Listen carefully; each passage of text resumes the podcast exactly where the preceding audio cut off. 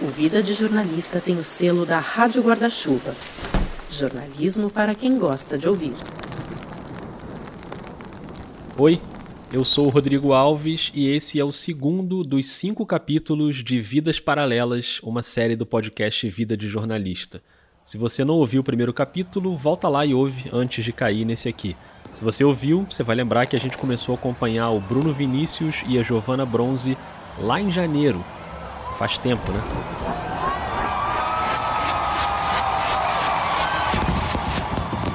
Então, primeiro dia do ano, primeiras horas do ano. Eu gosto de considerar o fim de ano, começo de ano, como um ciclo de mudança. Voltei a ser freelancer, integro a agência Retruco. Eu não gosto, basicamente, do, do que eu faço. Um ano maravilhoso, de muita paz, saúde eu quero muito que 2020 venha com essas boas notícias. Mas eu gostaria muito de, de uma oportunidade no jornalismo.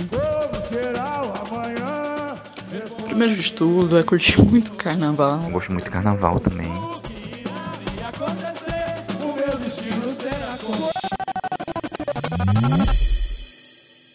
Capítulo 2 O vírus uma pneumonia viral e com causas desconhecidas tem despertado a atenção de médicos, especialistas e autoridades. Veio o carnaval, que foi muito bom. Passei com meus amigos, é, como eu moro no centro do Recife, meio que fica, fica muito perto de Olinda, que é onde as pessoas aproveitam durante o dia e fica muito perto do Recife Antigo, que é onde as pessoas aproveitam a noite. Assim. Mas acabei que fui mais para Olinda. Ainda que no Brasil, o coronavírus tem deixado muita gente preocupada, principalmente com a chegada do carnaval. A gente lembra que não existe nenhum caso confirmado de coronavírus por aqui e as autoridades reforçam. O carnaval foi muito bom, considero que foi acho que um dos melhores. Foi um momento reflexivo também estar presente com pessoas que eu gosto muito, de me reaproximar de pessoas com quem eu tenho uma tava com relação mais afastada. Acabei indo para um show que eu queria muito também, que era o de Emicida. Chorei também no show com amigos, abraçados. Todo mundo estava bem sentimental no carnaval. Recife dá uma força pro seu camarada Emicida assim, ó. E consegui ter um parâmetro bom do que vai ser o meu ano.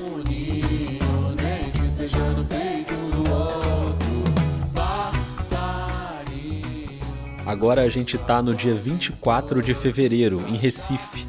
E o Bruno tá ali, em algum lugar no meio dessa multidão, cantando com o MC. Coral, coral, coral, Se a gente fizer um corte rápido para São Paulo, no mesmo dia, quem tá no meio da multidão é a Giovana bloco aqui em São Paulo que eu gosto. A essa altura você já sabe que a Giovana gosta de carnaval e gosta de Caetano também, né? Tem o Tarado em Você, que só toca Caetano Veloso.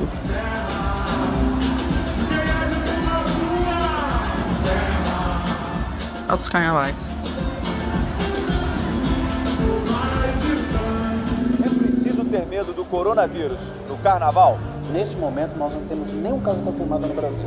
Então, nada de alarde, nada de pânico precoce, que o vírus ainda não está no Brasil. Então, vamos. Bom, o carnaval foi muito bom, gosto bastante. Gosto de, de todo o conceito de, de ir pra rua com música alta tocando. É como se fossem dias de. Não sei nem como expressar isso, mas como se fossem dias bem bem dedicados a só se sentir bem e a, enfim, celebrar o fato de estarmos vivos no rolê.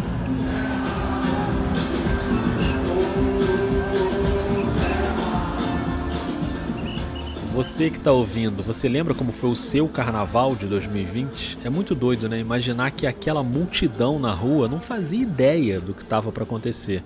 O coronavírus estava na Ásia, na Europa, mas aqui o carnaval correu normalmente Aí quando chegou na quarta-feira de cinzas, dia 26 de fevereiro,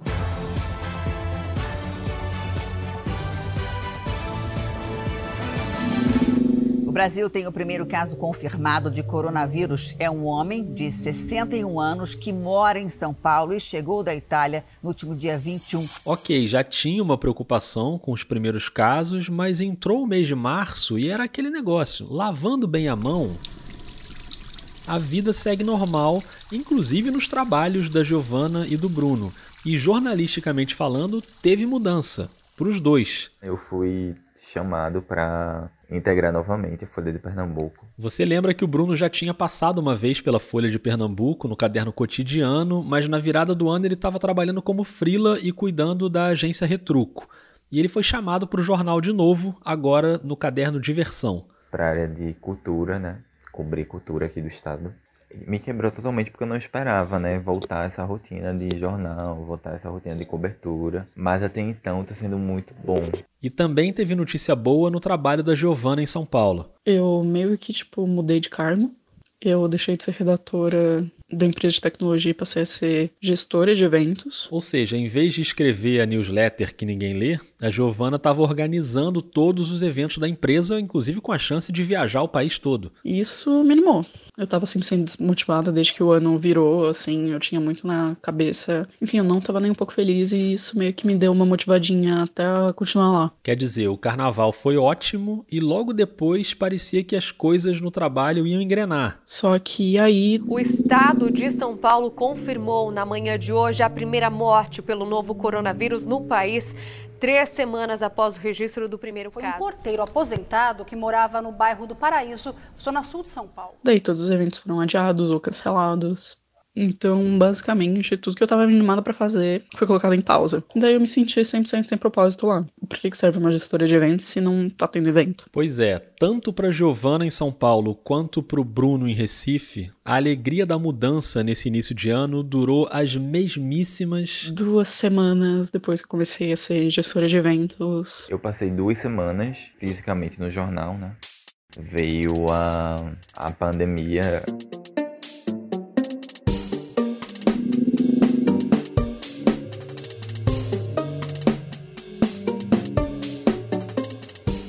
E aí o pessoal entrou em regime home office e trabalhando de casa eu me sentia bem mais estressada. Tem alguns lugares que tem uma cobrança de que você esteja 100% disponível, como se sua casa virasse o seu local de trabalho. Então não tinha uma distinção entre o, o que era home e o que era office. Entramos na escala home office, todo mundo do jornal está trabalhando de casa, mas temos também uma escala de plantão. Todos os repórteres fazem a cobertura do corona pelo menos uma vez por semana lá do jornal. Também estamos fazendo uma cobertura para Retruco, uma cobertura colaborativa, mas a gente está tentando se organizar, fazer uma cobertura imersiva, com que seja um pouco diferente do que está sendo retratado no, na mídia tradicional. E mesmo com esse esquema de jornalismo remoto, os dois tiveram que sair muitas vezes para trabalhar durante a pandemia, o que obviamente dá um medo, né? Ainda dá um receio muito grande toda vez que eu saio de casa se eu tô trazendo de volta o coronavírus para minha família. A Giovana mora em São Paulo com os pais e o irmão, além da Nala e da Lua. Somos aí em quatro humanos e dois cachorros. Então todo cuidado é pouco. A gente tenta tomar todos os cuidados, mas. Mas não tem como garantir, né? Mesmo que o nível de cuidado seja tipo isso aqui. Eu até ia, inclusive, em pé no, no vagão do metrô, 100% surfista de trem, para não tocar em nada, nada, nada. Próxima estação, Mad Station, Então imagina aí a Giovana no metrô em posição de surf, se equilibrando para não cair e evitando resvalar no vírus. E esse áudio é real, tá? Foi ela que gravou dentro do vagão. Aliás, Giovana e Bruno me mandaram dezenas de áudios ao longo do ano, e essa altura você já percebeu que cada áudio foi gravado num lugar diferente, com uma qualidade diferente, e a ideia era essa mesmo: captar a vida como ela é. Mas voltando ao metrô, a vida como ela é nem sempre é um negócio muito agradável. É, o pessoal não toma cuidado, o pessoal usa a máscara só para passar na catraca do metrô e depois tira, então é. Então eu tinha muito esse receio, mas daí quando chegava em casa é o esquema de, de já chegar, já tirar roupa, já tomar banho, deixar tênis fora de casa. Toda vez que eu chego da rua, já lavo a roupa, os sapatos ficam fora de casa também. Tá sendo bem louco assim essa rotina, mas é o que a gente pode fazer de possível, sabe? E mesmo assim. Não tem como, às vezes, na calada da noite, parar e pensar, nossa, e se eu já tiver infectado? Então, é uma possibilidade muito forte, muito gritante para quem sai de casa todo dia. Mas ainda assim, eu tento ao máximo não focar nisso para não, não enlouquecer. Eu vim para aqui, para Ipojuca, né, na região metropolitana. Eu moro no Recife, mas vim para cá. Vim para casa da minha mãe. É, sou só com ela e meu irmão aqui. A gente não divide nada.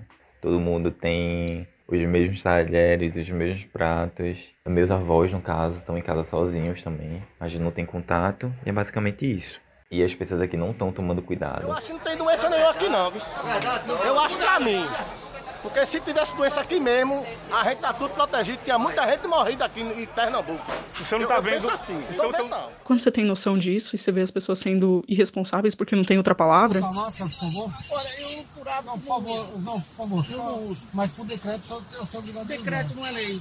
Não, mas eu sou obrigado a usar. Eu tô aqui com um analfabeto do PMC, aqui, um rapaz. Ele falou que. Eu falei, eu vou ligar para ele porque eu tô andando sem máscara, só tô eu na faixa de praia que eu estou. Está aqui. Isso também tem um peso emocional muito grande. Então é difícil você sair na rua, ver gente com máscara errada e não ficar puto. De você não pistolar com gente fazendo exercício, sem máscara, correndo em grupo, sabe? É um vacilo meu, deixei no carro. Basicamente, eu acho que só a nossa família que tá tendo essa restrição aqui. Trabalhar fora de casa. Respeitar todas as regras direitinho enquanto um monte de gente não tá respeitando. Durante meses.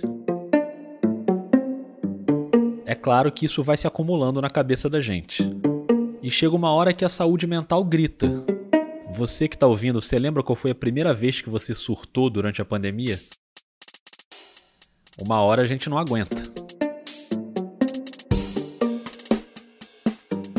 Primeiro porque depois de algumas semanas a gente começa a sentir o peso do que é trabalhar de casa, né?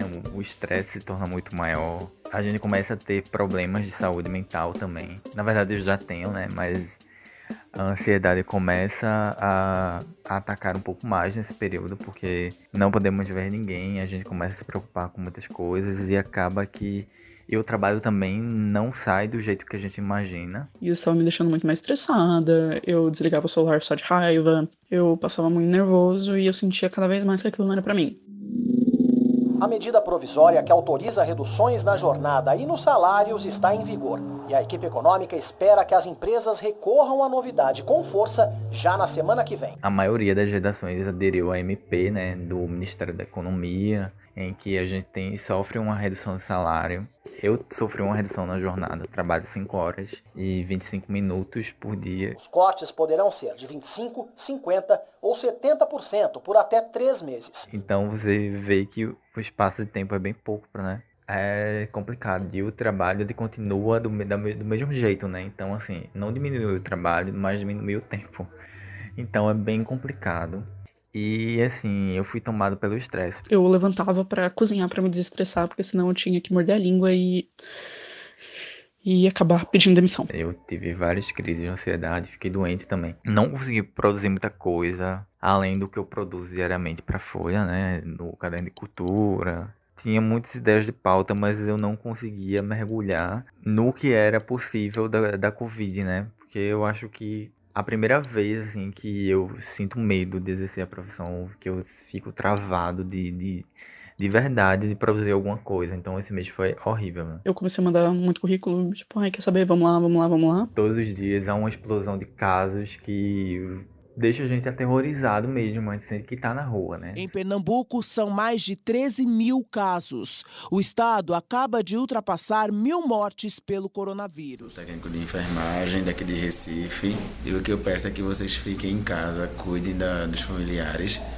porque nós estamos vivendo uma situação muito difícil. Vai chegando cada vez mais próximo da gente, assim, é, o quarte... é no quarteirão que tem um caso, é, nas, é na vizinha que tem. E às vezes chega perto demais da gente. Meu avô passou mal, a gente até suspeitava que fosse Covid, mas não tinha ambulância para socorrer ninguém. Tentamos ligar para o SAMU, tentamos ligar para tudo do que era número possível e, não, e não, ninguém nos atendia de tão lotado que era a ligação. Ainda bem que não era Covid, ele se curou, mas foi um susto enorme assim para socorrer uma pessoa. Imagina você tá com qualquer outro problema de saúde em meio a esse tempo, você não consegue ser socorrido porque não há espaço. Então, este foi o primeiro baque, assim, sentido, dizer assim, nossa, a pandemia chegou de verdade até mim, assim. E no caso da Giovana, como se não bastassem as questões do trabalho, mandando currículo desesperadamente, ainda tem as derrotas que não tem nada a ver com a pandemia. O episódio que eu vou falar é o fato de eu ter sido roubada, né? Que eu já posso até pedir música no Fantástico, porque esse ano tiveram três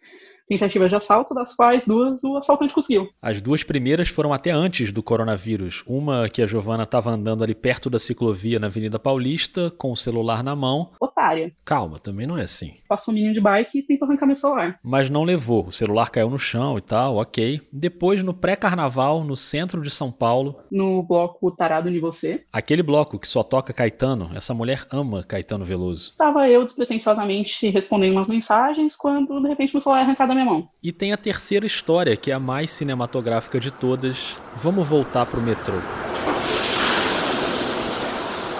Eu estava sentada respondendo umas mensagens e é esse o problema, não posso mais responder mensagem fora de casa. Eu ia falar isso. Imagina usar o celular para gravar áudio do metrô e mandar para um podcast que tá fazendo uma série sobre como foi seu ano. E bem na hora que a porta ia fechar, um cara veio e arrancou o celular da minha mão. Na hora a adrenalina bateu pesado e eu simplesmente corri atrás do ladrão. O que, aliás, ninguém, pode ser alguma, deve fazer. A minha mãe minha chefe, as duas me deram um puto esporro, falando assim: Meu Deus, como você corre atrás de um ladrão? Vamos combinar que foi um esporro merecido, né, Giovana? Mas enfim. O cara ficou claramente chocado, porque ele não esperava que A, uma mulher fosse correr atrás dele, e B, que essa mulher conseguiria abrir a porta e continuar correndo atrás dele. E aos gritos de pega ladrão, eu saí perseguindo esse cara na plataforma da estação Sumaré quase consegui tocar no pé dele na hora que ele pulou o muro, mas depois ele pulou o muro e pulou o barranco da estação Sumaré. E é isso. Foi assim que eu tive meu celular roubado pela segunda vez, em 2020. E aqui tô eu cheio de culpa por ter pensado: caramba, ainda bem que ela me mandou os áudios mês a mês, porque imagina se ela acumula para mandar vários de uma vez e o ladrão leva tudo. Não ia ter essa série que você tá ouvindo agora. Pensamento muito feio, ok? O que importa é que ficou tudo bem com a Giovana. E mesmo assim, a Giovana às vezes demorava um pouco para mandar os áudios, atrasava umas semanas, e isso virou até uma piada nossa, porque todo o áudio que ela mandava começava com um pedido de desculpas. E eu falei para ela: eu vou montar um clipe com os seus pedidos de desculpa. E eu montei. Oi, Rodrigo, tudo bom? É, primeiro de tudo, me perdoa, desculpa a demora de quase um mês, basicamente. E aí, Rodrigo, tudo bem? Perdão pela demora. Primeiro de tudo, por favor, me perdoa. Oi, Rodrigo, tudo bem? Me desculpa por te enrolar. Perdão pelo vacilo. Oi, Rodrigo, tudo bem? Então, primeiro de tudo, me perdoa pela demora. Então, primeiro de tudo, me desculpa. Juro que não é por mal. Juro que não é de propósito. Me desculpa mesmo. Giovana, agora publicamente não precisa se desculpar e muito obrigado por dividir tudo isso com vida, as vitórias e as derrotas. Aliás, tô achando que por enquanto tem muita derrota. Quero saber quando é que essa maré vai virar, porque ali no fim de março, com a pandemia chegando forte, a Giovana só pensava em mudar de emprego. E o, o meu amigo, que também era da, dessa equipe, ele descolou outro emprego que ele já estava vendo antes dessa loucura toda. E, e ele decidiu sair assim que o mês acabasse. E daí eu pensei, bom, vai ficar mais difícil ainda de, de lidar com as coisas, e eu tô muito estressada, não tô, não tô curtindo. E vamos de currículo, vamos de currículo, vamos de currículo. Até que. Até que semana passada, é, semana passada também conhecida como finalzinho de março, dia 24, eu meio que recebi uma mensagem me convidando para fazer uma entrevista. Eu tinha mandado currículo para eles e tal. E foi a entrevista mais rápida da minha vida, durou quatro minutos. Eu achei tudo 100% surreal e não tá acontecendo, não tá acontecendo. E de noite o pessoal do RH entrou em contato para dizer que eu passei. Opa! Pena que tá na hora de encerrar esse segundo capítulo de Vidas Paralelas.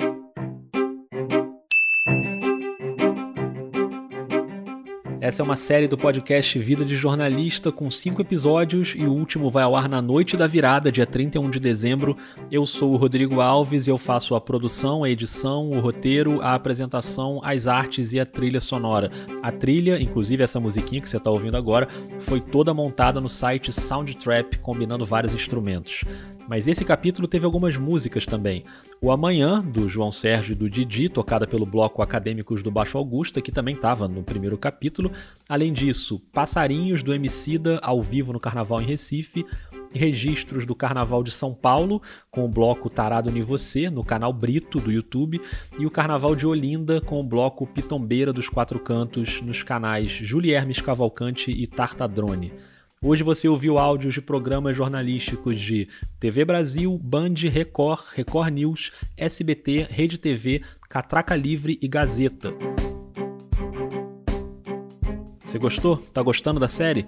Então, se você puder, dá uma olhada lá nos planos de financiamento online no Catarse, em catarse.me barra Vida de Jornalista ou buscando por Vida de Jornalista no PicPay. Esse apoio é muito importante e eu agradeço demais aos assinantes queridos e queridas do coração. E você sabe que o Vida tá na Rádio Guarda-Chuva, ao lado de outros podcasts de jornalismo incríveis como o Finitude, o Põe na Estante, o Budejo, o Giro Latino e a Rádio Escafandro, que seguem enfileirando um episódio genial atrás do outro. Trabalho muito impressionante do Tomás Chiaverini. Essa é a minha dica de hoje. Acabando aqui, pula pro escafandro que você não vai se arrepender. Na semana que vem tem mais com o terceiro capítulo.